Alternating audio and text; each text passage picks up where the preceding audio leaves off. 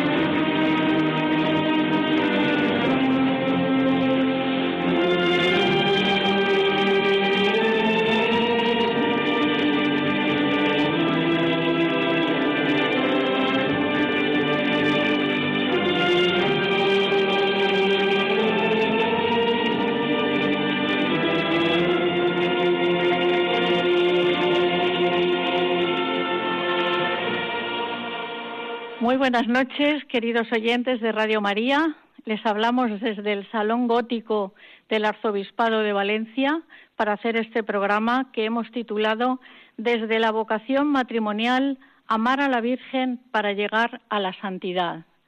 Y como hoy la Iglesia Católica desde el año 1955 celebra litúrgicamente a San José Obrero, Hemos querido recordar el valor humano y sobrenatural del trabajo, ofreciendo a todos el ejemplo y patrocinio de San José, que vivió artesanalmente su oficio durante largos años, sosteniendo con su trabajo, el de sus manos, a María y a Jesús, y enseñando ese mismo oficio al Hijo de Dios encarnado. Y para ello vamos a invocar a San José con la oración que escribió San Juan 23, que dice, San José, guardián de Jesús y casto esposo de María, tú empleaste toda tu vida en el perfecto cumplimiento de tu deber. Tú mantuviste a la Sagrada Familia de Nazaret con el trabajo de tus manos. Protege bondadosamente a los que vuelven confiadamente a ti su rostro. Tú conoces sus aspiraciones y sus esperanzas. Ellos se dirigen a ti porque saben que los proteges y los comprendes. Tú también supiste de pruebas, cansancio y trabajo, pero aún dentro de las preocupaciones materiales de la vida, tu alma estaba llena de profunda paz y llena de verdadera alegría, debido al íntimo trato que gozaste con el Hijo de Dios que te fue confiado a ti, a la vez que a María, su tierna madre. Amén. Como hemos dicho en el título del programa de hoy, vamos a tratar de cómo llegar a ser santos en el matrimonio, en la familia, a través del amor a la Virgen. Y lo vamos a hacer en dos partes. Primera parte, hablando del mes de mayo, mes de María, la reina de la familia, y la segunda parte, hablando de matrimonios santos y de las eh, diferentes o de algunos santuarios donde se puede ir a rezar a la Virgen María. Pero antes quiero agradecer a don Antonio Cañizares que nos ha dejado su casa una vez más. Estamos aquí en el Salón Gótico del Arzobispado de Valencia y queremos darle las bienvenidas y las buenas noches, don Antonio. Muy buenas noches. Don Antonio nació en Utiel el 15 de octubre de 1945, estudia en el Seminario de Valencia y es ordenado sacerdote en el año 70. Es doctor en teología por la Universidad de Salamanca. En el año 92 es nombrado obispo de Ávila, que recientemente, el día de San Marcos, ha celebrado sus bodas de plata y las ha, eh, digamos, dado gracias a Dios en una misa el sábado en la catedral a las 11 de la mañana.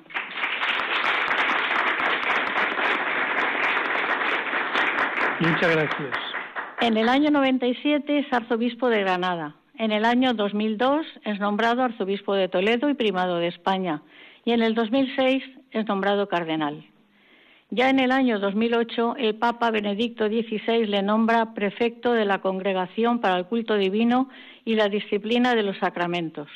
En 2013 entra a formar parte de los cardenales electos, participando en el cónclave en el que salió elegido el Papa Francisco. En agosto de 2014, el Papa Francisco le nombra arzobispo de Valencia y tomó posesión el 4 de octubre del 2014 y la misa fue retransmitida por Radio María. Es fundador de la Asociación Española de Catequistas. Ha sido nombrado doctor honoris causa por las siguientes universidades: Cardenal Herrera de Valencia, Universidad Católica de Ávila, que él fundó, la Universidad Católica San Antonio de Murcia y la Universidad Católica San Vicente Ferrer de Valencia, de la que es gran canciller. También tiene la medalla de oro del Ayuntamiento de Utiel y ha escrito dos libros, uno sobre Santo Tomás de Villanueva, testigo de la predicación española del siglo XVI, y la evangelización hoy. También tenemos que recordar que el pasado mes de marzo fue elegido vicepresidente de la Conferencia Episcopal Española con 45 votos. Nos acompaña también don Juan Andrés Talens, que es delegado de la Comisión de Familia y Defensa de la Vida. Buenas noches, don Juan Andrés. Muy buenas noches, gracias, Conchita.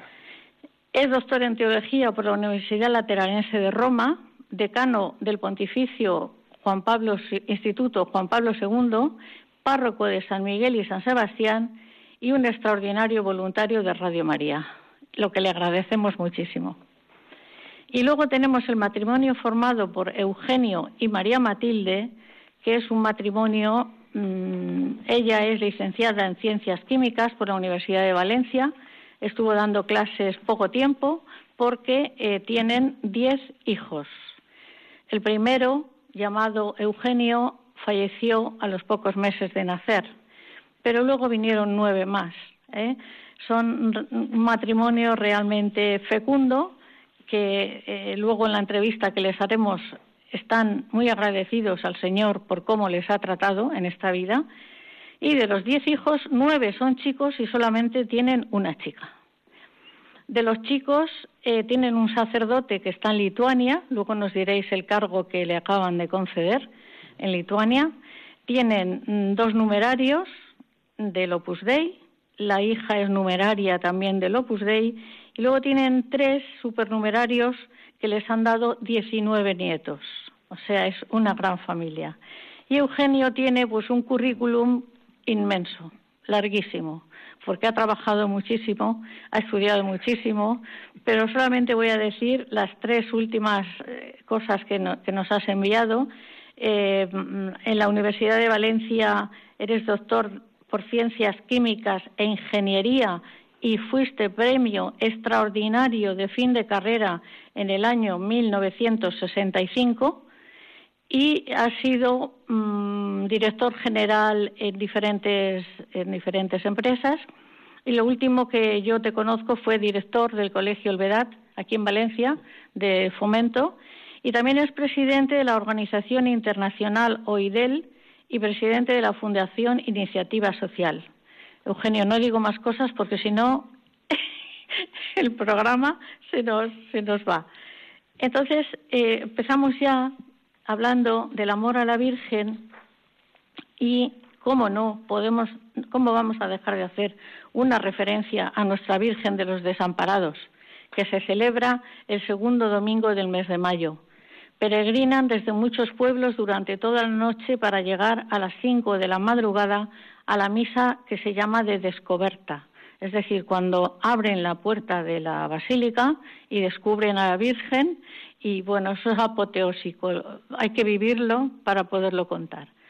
A las ocho se, celebra la misa de infantes, que normalmente la celebra eh, don Antonio, el cardenal, o invita a otro cardenal que le estima conveniente, y asisten las falleras mayores, las autoridades y todas las personas que caben en la plaza y los aledaños porque la Virgen de los Desamparados es una Virgen muy querida por todos los valencianos y por los que no somos valencianos pero vivimos en Valencia, que también tenemos nuestro corazoncito. Y destacar también que en las fiestas de San José, en el acto de ofrenda de flores a la Mare de Deu, que le decimos cariñosamente, pasan falleros y falleras que este año han superado las 100.000 personas llevándole ramos de flores a la Virgen. Don Antonio, usted es de Utiel pero vive Valencia como si fuera, bueno, como que es su casa. ¿Qué opina usted del amor que tienen los valencianos a nuestra Cheperudeta, a nuestra Mare de Deu?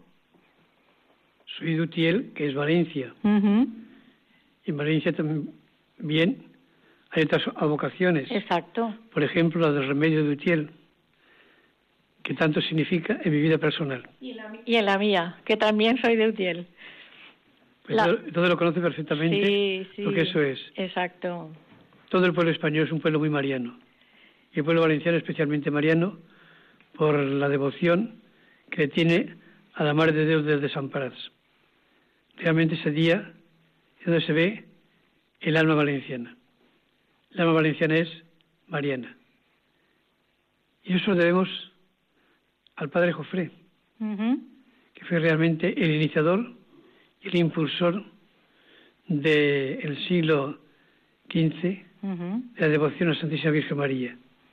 Y cada día es más en aumento esa devoción filial y verdadera. No simplemente es algo superficial, es algo muy hondo y que de alguna manera está marcando la espiritualidad valenciana. Lo mismo también que la marca la espiritualidad eucarística. Son dos claves fundamentales para el ser cristiano y también para la vida matrimonial, para todo. La verdad que cuando se pone a la Virgen en el matrimonio, Eugenio, esto va para ti y para ti, María Matilde, cuando se cuenta con la Virgen en el matrimonio, a que es todo más fácil, a que se lleva todo mejor. Bueno, nosotros, sin duda, nos ha ayudado muchísimo la Virgen. No, no se podría decir concretamente en qué, pero tenemos que decir que en todo. ¿eh? La verdad es que ya desde novios, pues invocamos a la Virgen de una manera muy natural. ¿eh? Le decíamos desde que nos hicimos novios, le decíamos, bendice Madre nuestro corazón lleno de ilusiones y aumenta y purifica nuestro amor en cada instante. Y eso se lo repetimos, se lo seguimos repitiendo a diario bastantes veces. Y luego ya cuando nos casamos y tuvimos hijos, pues eh, le decíamos muchas cosas a la Virgen. Sí, hay una que es bastante, un poco más larga, la diré rápidamente. Santa María, Madre del Amor Hermoso, protege nuestra familia, manténla unida, bendice la educación de nuestros hijos, cuida de su vocación, ayúdales en sus estudios y trabajos, darnos salud a todos, pero sobre todo, haznos santos. Además, yo tengo aquí una pequeña nota que me habéis pasado. En vuestra vida la Virgen ha estado presente por ejemplo, si hicisteis novios. El día de la Virgen de la Medalla Milagrosa, el 27 de noviembre. Después os casasteis. El día 24 de septiembre, día de la Merced. Y todos tenemos, todos, hasta los nietos, impuesto el escapulario de la Virgen del Carmen. Y bueno. ¿Y, se ofrecíais los niños a la Virgen? A, todos hemos ofrecido. Exacto. Todos los niños han sido ofrecidos a la Virgen, los hijos y los, y los nietos. Bueno, sí. No, ¿qué más podría decir? Pues que yo siempre les he dicho a nuestros hijos, porque claro, a veces pues tienes que poner muy fuerte con ellos, controlándote o no controlándote. Y cuando acababan esas pequeñas trifulcas siempre decía, mira, yo os fallo muchísimo, yo te fallo, se lo decía cada uno, muchísimo, pero tienes una madre que no te va a fallar en la vida. Confía en ella, la Virgen está siempre a tu lado. Y, eso ha sido una constante en toda la vida de, nosotros y con nuestros hijos. Y la verdad, don, don Antonio, a la Virgen del Remedio la bajamos el día 6 de septiembre de la ermita que está a 14 kilómetros de Utiel y eso es una verdadera fiesta, es una, una maravilla. Cuéntenos usted cómo lo vive, porque usted va todos los años. El año pasado fue a la subida, que yo estuve en la misa, y usted fue a celebrar la misa que se la despide el último domingo de octubre y también fui a la bajada. Yo a la bajada no fui. y tengo que decir que es realmente un acto donde está todo Utiel, no solamente los que viven en estos momentos en aquella querida ciudad, sino también los utilanos que estamos fuera. Y también la comarca, todos, Requena, pueblo vecino, y los pueblos de alrededor, todos acuden a recibir a la serranilla, como se la llama, porque está durante el año el santuario en la Sierra Negrete. Ciertamente es una devoción muy grande, donde se ve algo muy semejante a lo que también vemos el día de traslado del Virgen de Desamparados a la iglesia catedral. Sí, que no lo he, lo he omitido yo antes. Efectivamente, después de esa misa se traslada a la Virgen a hombros, bueno, a hombros, va por el aire, porque es tanta la devoción que tienen que la quieren tocar, la quieren, la agachan, la suben, la bailan, y es una verdadera maravilla el, traslado de la Virgen. Quien no ha visto eso, te falta ver una cosa muy importante para ver. Pues vamos a ver si conseguimos que alguna televisión lo retransmite a nivel nacional. Sí, todos los años. ¿Sí? ¿A nivel nacional? A nivel nacional. Ajá. Se transmite. Pues a ver si este año los oyentes de Radio María lo, lo ven y verán cómo es una maravilla la devoción a la Virgen de los Desamparados, a la Cheperudeta. Vamos a hacer un pequeño descanso, vamos a poner una música anunciando el siguiente tema que vamos a tratar.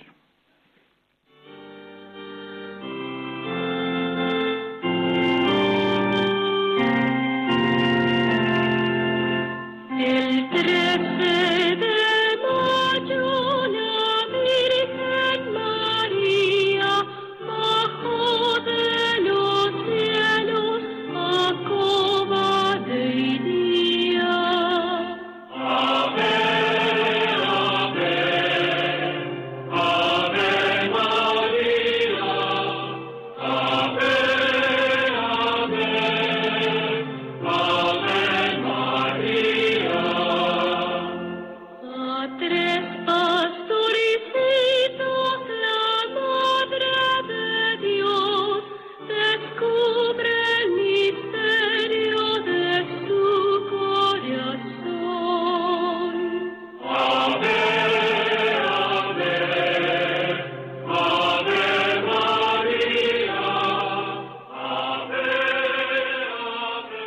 ya saben del tema que vamos a hablar y es el centenario de las apariciones de la Virgen María en Fátima, a los dos hermanos Francisco y Jacinta y a su prima eh, Lucía. La verdad que es un gran honor mm, haber podido ir a Fátima, haber estado allí, como tú, Eugenio, la temporada que trabajaste por aquella zona. Cuéntanos, ¿qué hacías? Bueno, pues era muy normal en mí que como yo vivía en La Coruña en aquella en aquella época. y entonces lo que hacía era bajar a trabajar a Portugal y me situaba en Fátima. Buscaba el hotel en Fátima y mm, eso me permitía ir a acompañar a la Virgen en la capeliña hasta el momento en que la retiraban por la noche, que era sobre las 12 de la noche. Y al día siguiente por la mañana, a las 7, estaba otra vez allí. Es cuando la reponen para... Cuando la reponen de nuevo en su lugar, en la vitrina que tiene, ¿no? Bien, aquello me permitía, pues, ofrecer todas las cosas, pedir todas las cosas, que no eran pocas, ¿no? y, sobre todo, poner en manos de la Virgen, pues, todas las cosas, tanto personales, familiares, de nuestros hijos, la salud, porque, claro, con tantos hijos siempre podía haber alguna pequeña historia, ¿no? Pero vamos, gracias a Dios siempre hemos tenido soluciones a todo, a todo. Yo he podido tomar notas de un pequeño librito que hay por la catedral de las del tema de, de, Fátima y mm, allí nos dicen que todo empezó en la primavera del año 1916 con la aparición del ángel de la paz que les dijo, no temáis, rezad conmigo, Dios mío, yo creo, adoro, espero y te amo. Te pido perdón por los que no creen, no adoran, no esperan y no aman. Se les apareció dos veces más. Y ya el 13 de mayo de 1917 fue cuando se apareció la Virgen a los tres pastorcitos. tuvo que ser un momento inolvidable.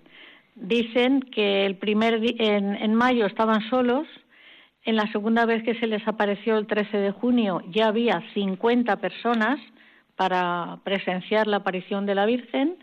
En la tercera, que fue el 13 de julio, 4.000, que en un pueblo como ese, 4.000 personas era todo el pueblo y los alrededores.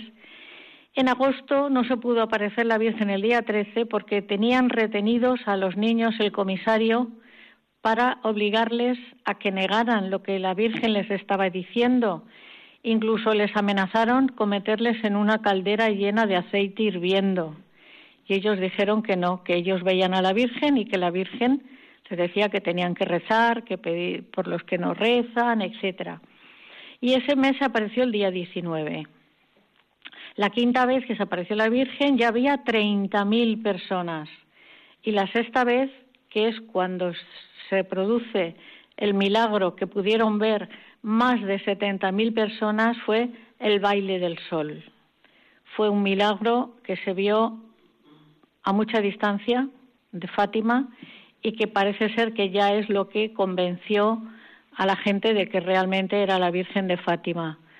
Eh, don Antonio, mm, el Papa va a ir ahora, el 12 y el 13, y va a canonizar a, a los chicos, a ver, a ver, ¿dónde tengo yo el papelito? A Francisco y Jacinta. A Francisco y Jacinta, porque ya son beatos que les hizo Pablo, Juan Pablo II, y es que ahora han hecho un milagro a un niño de México y entonces el Papa les va a canonizar. Mm, ¿Usted va a poder asistir a esta ceremonia o...? Imposible. Imposible. No puedo dejar Valencia, las fiestas de desamparados. Es verdad. Ya me gustaría estar allí. Es verdad, es verdad. Porque yo es de los lugares donde mi corazón está, en Fátima. En Fátima. Desde niño y hasta estos momentos, y este verano iré, ciertamente, estar allí. Recuerdo una noche de invierno, 3 de febrero, estaba reunido con los obispos de la Conferencia Episcopal Portuguesa, me fui a rezar a la capeliña, capeliña. Y allí serían sobre las 3 o las 4 de la madrugada, nevando, ininterrumpidamente, pasando gente, al día siguiente me dice el obispo de Iría, estuvo anoche usted rezando, ¿verdad?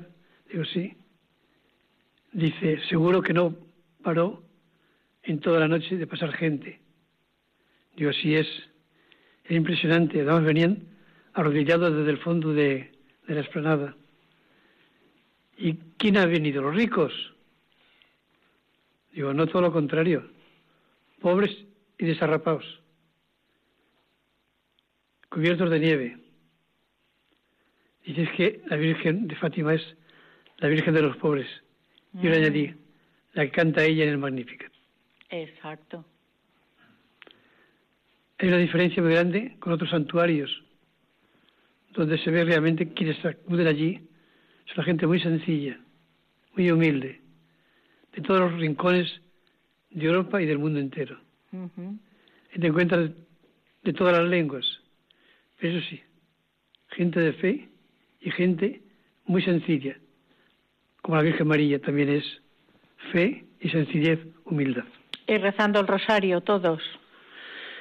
Todos rezando el rosario y de todos también implorando la bendición y la ayuda de la Santísima Virgen María, que es Madre de los pobres y de los últimos, Madre de los pecadores.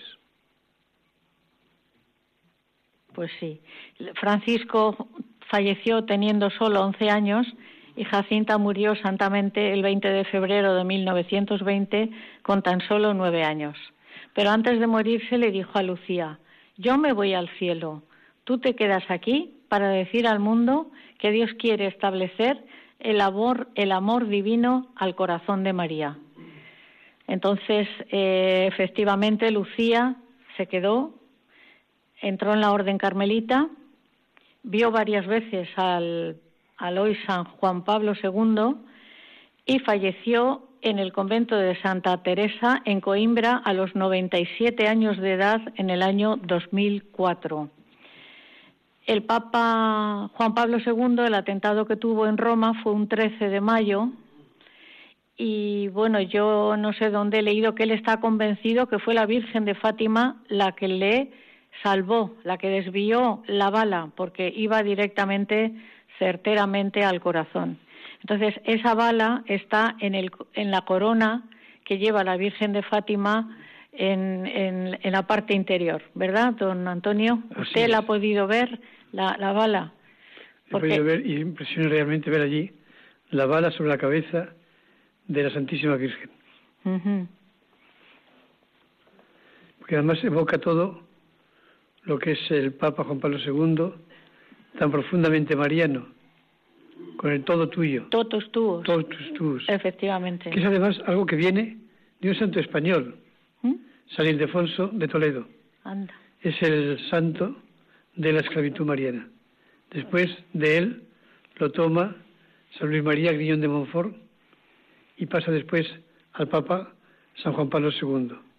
Pero es realmente de San Ildefonso, que es una expresión profundamente cristológica. Siempre la Virgen María al lado de Jesucristo. Es decir, soy todo tuyo, María, es decir, sencillamente, soy todo tuyo de quien tú dependes enteramente. De Jesús. De quien haces la voluntad completamente, que es la voluntad de Dios y aceptas a tu Hijo Jesucristo. La verdad que... Eh... Esa expresión tan pequeña es una expresión que significa muchísimo, muchísimo. El totus tuos.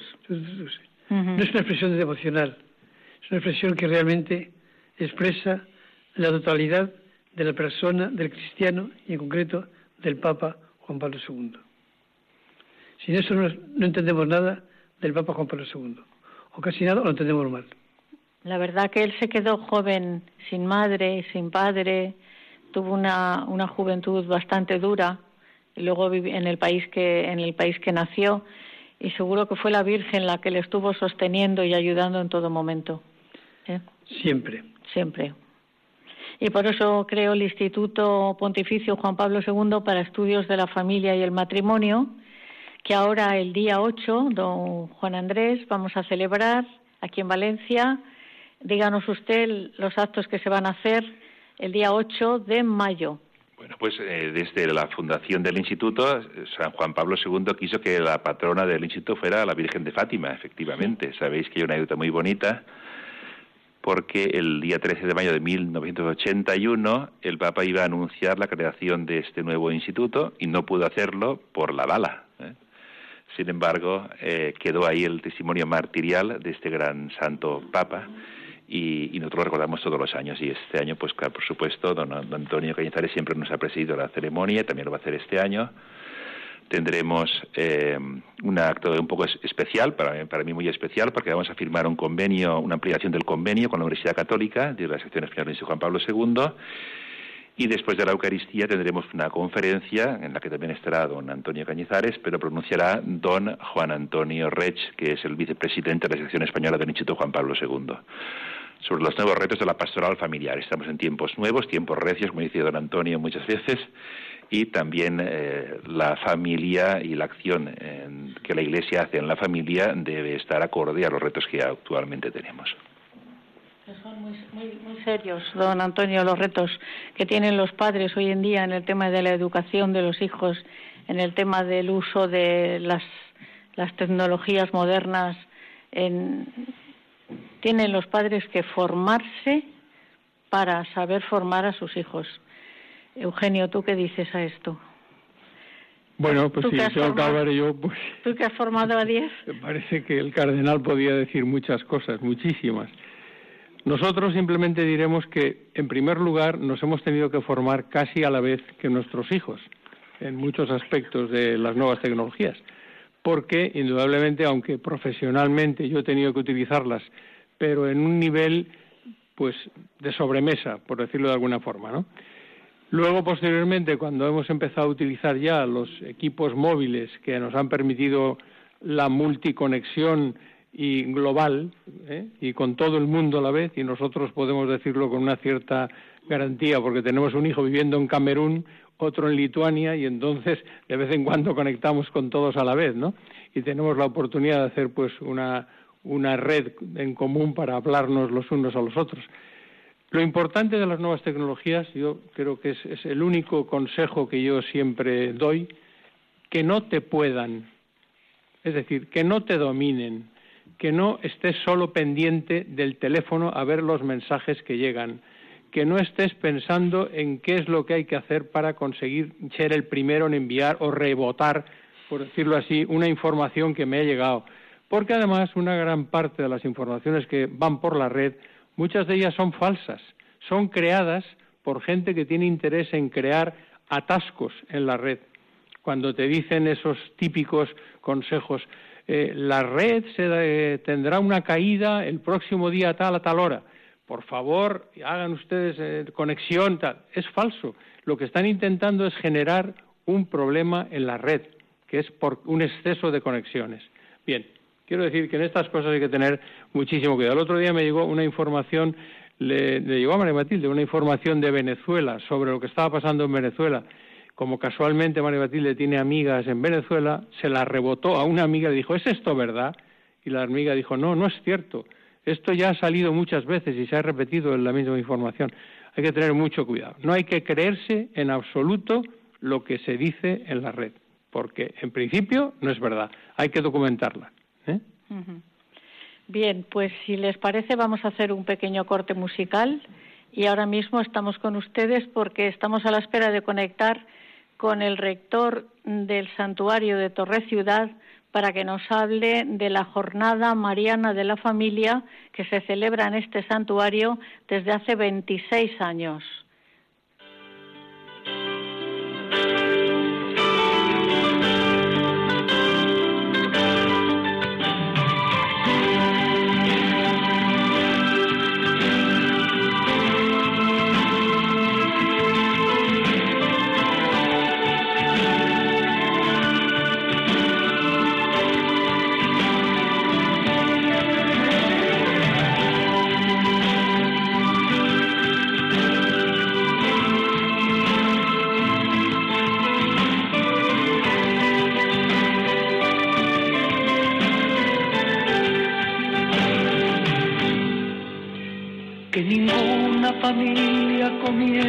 Cualquier de repente. Que ninguna familia se acabe por falta de amor. La pareja sea el uno en el otro de cuerpo y de mente. Y que nada en el mundo separe un hogar soñador ninguna familia se albergue debajo del puente y que nadie interfiere en la vida y en la paz de los dos y que nadie los haga vivir sin ningún horizonte y que puedan vivir sin temer lo que después. Buenas noches, don Pedro Díez, ¿cómo está? Muy buenas noches, pues estupendamente, como Muchas gracias. Muchas gracias por haber atendido la petición de Radio María para entrar en el programa en directo que estamos hablando de la importancia que tiene la Virgen en la santidad en los matrimonios. Claro, claro. Usted es licenciado en Filosofía y Letras, en Historia Medieval por la Universidad Autónoma de Barcelona. Así es. Y es doctor en Filosofía por la Universidad de Navarra. Así es. Rector desde hace poco del Santuario de Torre Ciudad. De hace seis meses. Seis meses, o sea que está usted todavía, es primerizo, que llamamos en, en términos familiares. Exacto, exacto. Y bueno, le queríamos preguntar, este santuario eh, luego pasaremos a hablar del santuario, pero ¿desde qué año está el pequeñito, el de abajo, a donde llevaron los padres de San José María cuando estaba muriéndose? Pues eh, la documentación más antigua que hay de que en ese lugar se venera a la Virgen es del, mil, del año 1084, 85 por ahí. o sea que lleva ya más de 900 años. Muy bien, es una virgen muy bonita, una virgen eh, morenita, tiene el color de, no sé, del color de la cera. Y em, posteriormente eh, San José María Escriba estaba muy grave cuando era pequeñito y los padres le llevaron a ese santuario creo que en burro porque pues no se podía llegar de otra manera. Efectivamente, no existían las carreteras que hay ahora ni los automóviles y le llevaron, ofrecieron a la Virgen que si el niño se curaba eh, le llevarían allí a la ermita para ofrecerle, hicieron estos 20 kilómetros en caballería, ¿no? y, subiendo por los riscos. Luego la madre de San José María le contaba que pasó mucho miedo subiendo por allí y ahí le ofrecieron a la Virgen. Y por eso por eso, en fin, se sigue haciendo esta costumbre. Yo creo que era de entonces. ¿eh? Sí, cuentan. la costumbre de ofrecer a los niños. A los niños. sí. Cuentan que cuando el médico fue a visitar por la mañana al niño, les dijo a los padres: ¿A qué hora se ha muerto esta noche el niño? Y, y, se quedó admirado de ver que el niño no es que no había muerto, es que estaba como una rosa, estaba fenomenal. Estaba totalmente recuperado, efectivamente. Exacto. Entonces, la Virgen cumplió su parte y luego los padres de San José María cumplieron la suya y lo llevaron. Exacto, y, San José María la suya construyendo este magnífico santuario que se acabó. ¿En qué año se acabó? ¿En el año? En 1975, el mismo año, unos días se inauguró, unos días después del fallecimiento de San José María. El primer acto que hubo fue un funeral por su alma. Él nunca lo vio en pleno funcionamiento, lo vio casi acabado pero nunca lo vio funcionando, ¿no? Bueno, pero desde lo vio el cielo, desde... lo ve. Exacto, lo vio desde el cielo. Sí, sí. Muy bien. Y como estamos como estamos hablando de un tema de familia y de matrimonio y de amor, cuéntenos usted eh, cómo es la jornada de la familia y este año creo que va a ser la 27. La, efectivamente, la séptima eh, jornada de la familia. Ya llevamos 27 años haciéndola, efectivamente. Pero esto del año, ¿eh? y una cosa que al, venir a Torre Ciudad eh, procuré leer todo lo que decía San José María, todo lo que le ilusionaba que sería el nuevo santuario, y él hablaba de que sería un lugar donde se encontraría la paz de los hogares, ¿no? la paz de las familias. Y efectivamente durante todo el año mm, vienen familias, vienen matrimonios. Bueno, yo he visto aquí una costumbre que se está desarrollando que es que es gente joven que se promete ¿no? en el santuario delante de la Virgen, ¿no? y bueno, y por supuesto familias que celebran aniversarios y tal. Pero efectivamente el plato fuerte de la del año es el de las familias, ¿no? Es esta jornada de las familias que se hace en septiembre, siempre en septiembre, este año el, el, el, 16 de septiembre, y bueno, que es un día efectivamente dedicado a las familias y que los peregrinos son familias completas, ¿no? Que vienen aquí a estar con la Virgen, a saludarla, a pedirle lo que llevan en el corazón en, en la revista y a, veces con mis propios ojos colectivos de diferentes nacionalidades que van al santuario y les llevan la Virgen propia de su nación. Así es, así es. De su, de su lugar de origen, a veces también dentro de España. Hay muchas imágenes de la Virgen de pequeños pueblos, de ciudades, de otros santuarios que han venido sus devotos, han traído una copia en, procesión a, la Virgen y la han dejado aquí. Y, efectivamente muchas de, otros países. Eh, cada año, por ejemplo, es eh, un gran día aquí en Torre Ciudad cuando vienen los ecuatorianos eh, por la fiesta de la Virgen del Quinche. Y vienen, bueno, muchísimos, ¿no? Y es una fiesta muy bonita, ¿no? Tienen aquí una copia de la Virgen y la noche anterior vienen los, los, los ¿cómo lo llaman? Los prebostes de ese año, que cada año cambian, visten a la Virgen, la noche anterior le cambian la ropa, la arreglan, la ponen ahí en, el, en, el, en la nave del santuario y al día siguiente pues empieza la procesión desde un kilómetro antes y todo un día de fiesta, ¿no? Eh, de los ecuatorianos y de eh, otros pueblos de Latinoamérica, pero ese día es el de los ecuatorianos. También vienen los hondureños, vienen los, los guineanos de África que vienen dentro de poco, ahora en mayo. Eh, en fin, hace poco han estado los filipinos que también trajeron una imagen de, de, de, allí, en fin, de, muchos sitios. Y muchos de estos grupos vienen cada año cuando es la fiesta de su Virgen, sobre todo los que no son eh, españoles, ¿no? Vienen cuando es la fiesta de su Virgen a celebrarla aquí. Muy bien. Y se sacamos la Virgen y bueno, es un día de fiesta muy bonito. Para, para los oyentes que quieran informarse más sobre el santuario, está la página web www.torreciudad.org. ¿eh? Ahí está. y ahora vamos a dar una, una noticia que yo es la primera vez que, que lo he leído en la revista, y es que nace el pasaporte de la Ruta Mariana. Efectivamente. Se trata de un bonito recuerdo del paso del peregrino por los diferentes santuarios de la Ruta Mariana.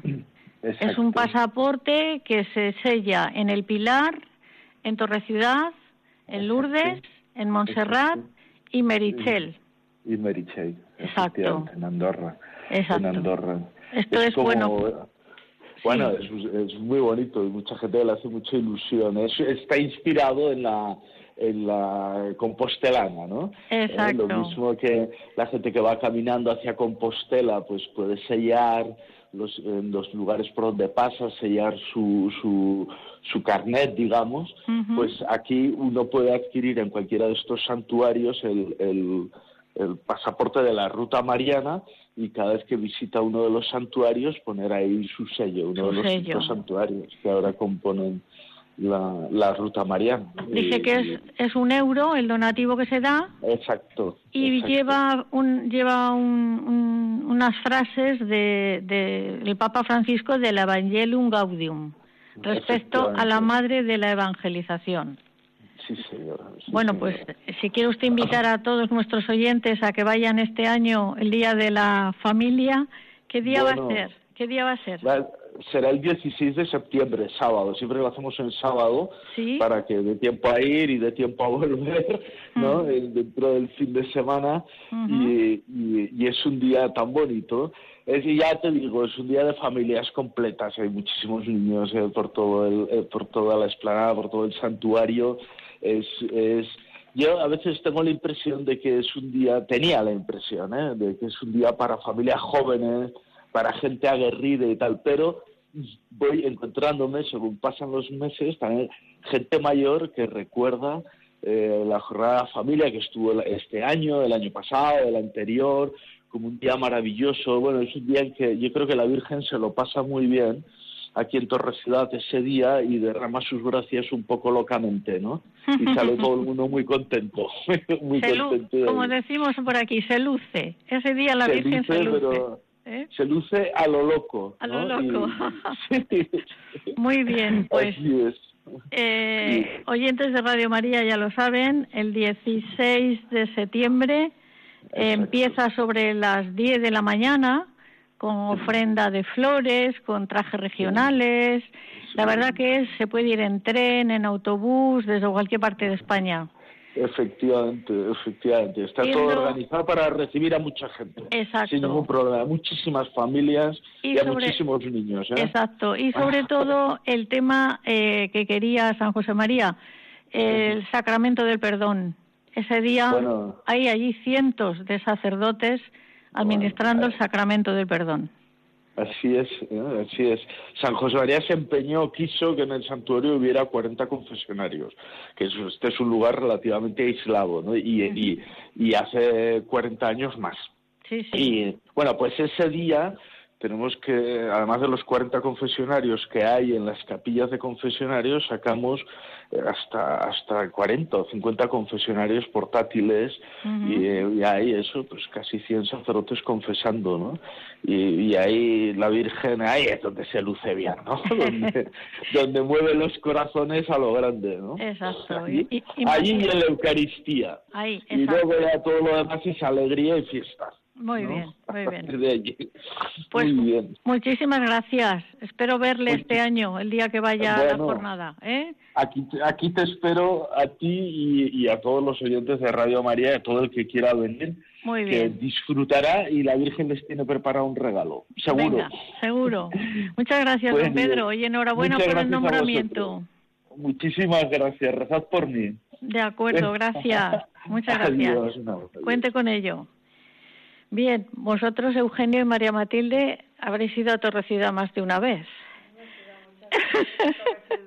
y hemos, hemos, y hemos ido a muchísimos santuarios a la Virgen porque a lo largo de la vida hemos tenido muchas ocasiones. Por ejemplo, hemos ido a Lourdes. También hemos estado en Fátima.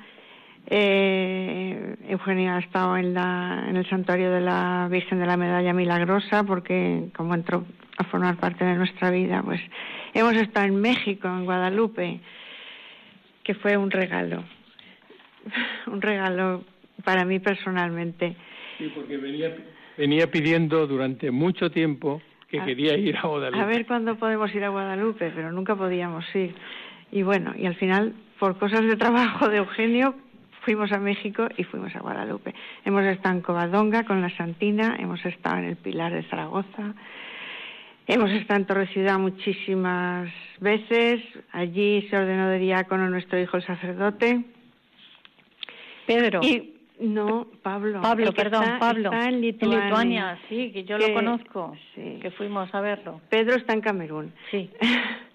Eh, y bueno, ya por, por como remate de todo, vamos a la Virgen, a la Basílica aquí todas las veces que podemos y un poquito más porque porque es, es como un imán para nosotros.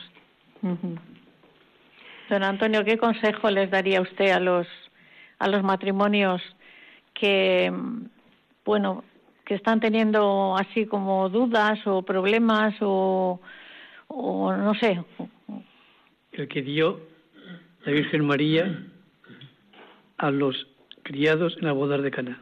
Mm, Haced lo que Él os diga. Y todo cambia. pues sí Cuando se hace lo que Jesucristo nos dice, todo se hace nuevo, todo se llena de luz. Haced lo que Él os diga.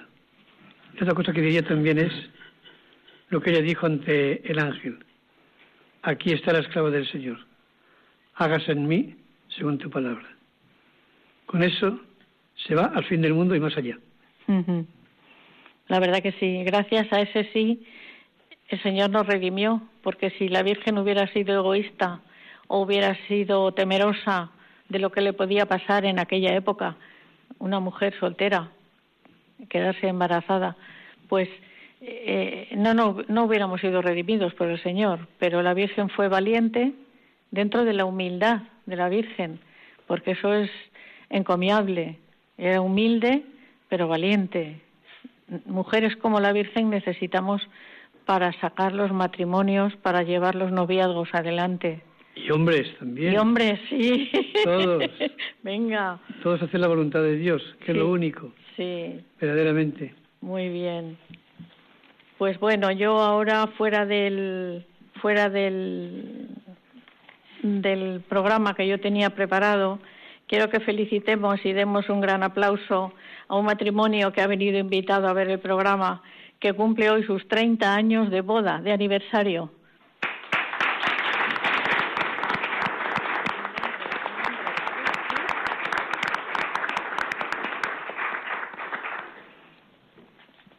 Perdonar, pero he traspapelado el papel. Carlos y y Carmen, qué fácil, por favor, y he traspapelado el papel. Pues llevan hoy 30 años, de- celebran hoy 30 años de matrimonio y se casaron precisamente en la Basílica de la Virgen. Por lo tanto, con esa madrina no podían fallarles las cosas. ¿eh? Bueno, pues el tiempo en, en la radio pasa que vuela. Nos tenemos que despedir.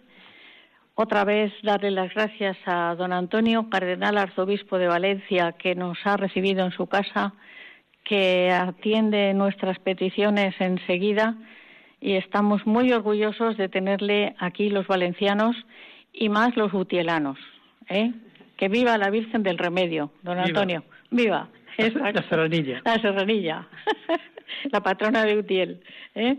Y también dar las gracias a don Juan André, a don Juan Antonio Rech. Uy, perdón. También a don Juan Antonio Rech, sí, que, va a venir. esperamos, yo soy Juan Andrés Talén. Don Juan Andrés Talén, pues tengo la cabeza.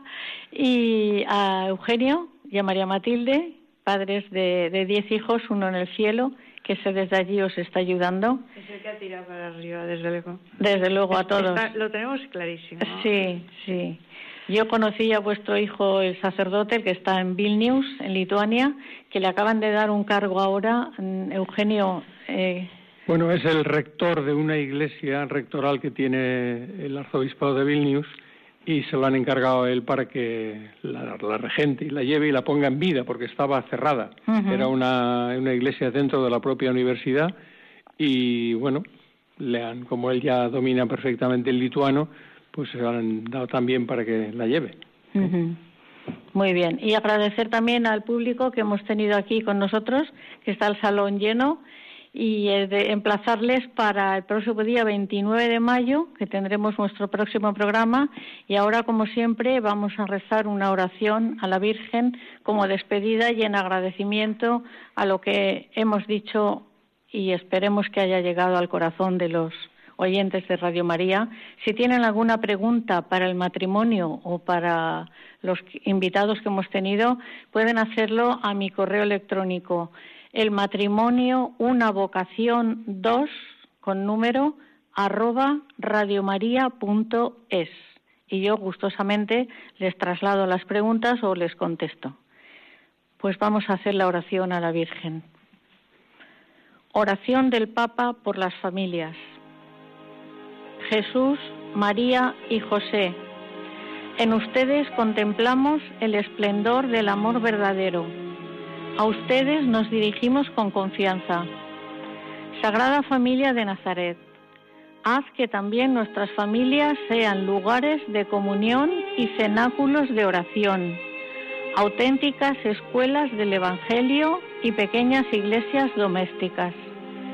Sagrada Familia de Nazaret, que nunca más en las familias se vivan experiencias de violencia, cerrazón o división que todo el que haya sido herido o escandalizado conozca pronto el consuelo y la sanación.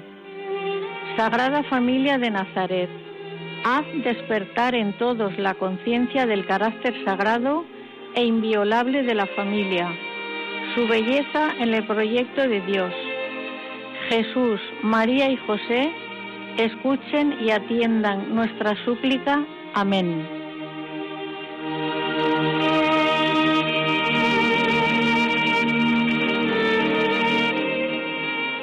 y les dejamos seguidamente con nuestros compañeros de informativos.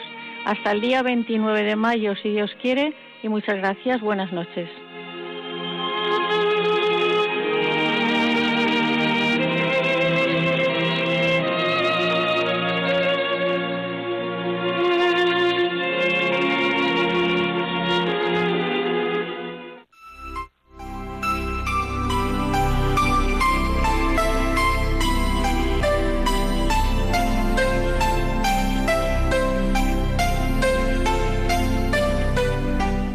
Acaban de escuchar El matrimonio, una vocación, un programa que hoy ha dirigido desde Valencia Conchita Guijarro.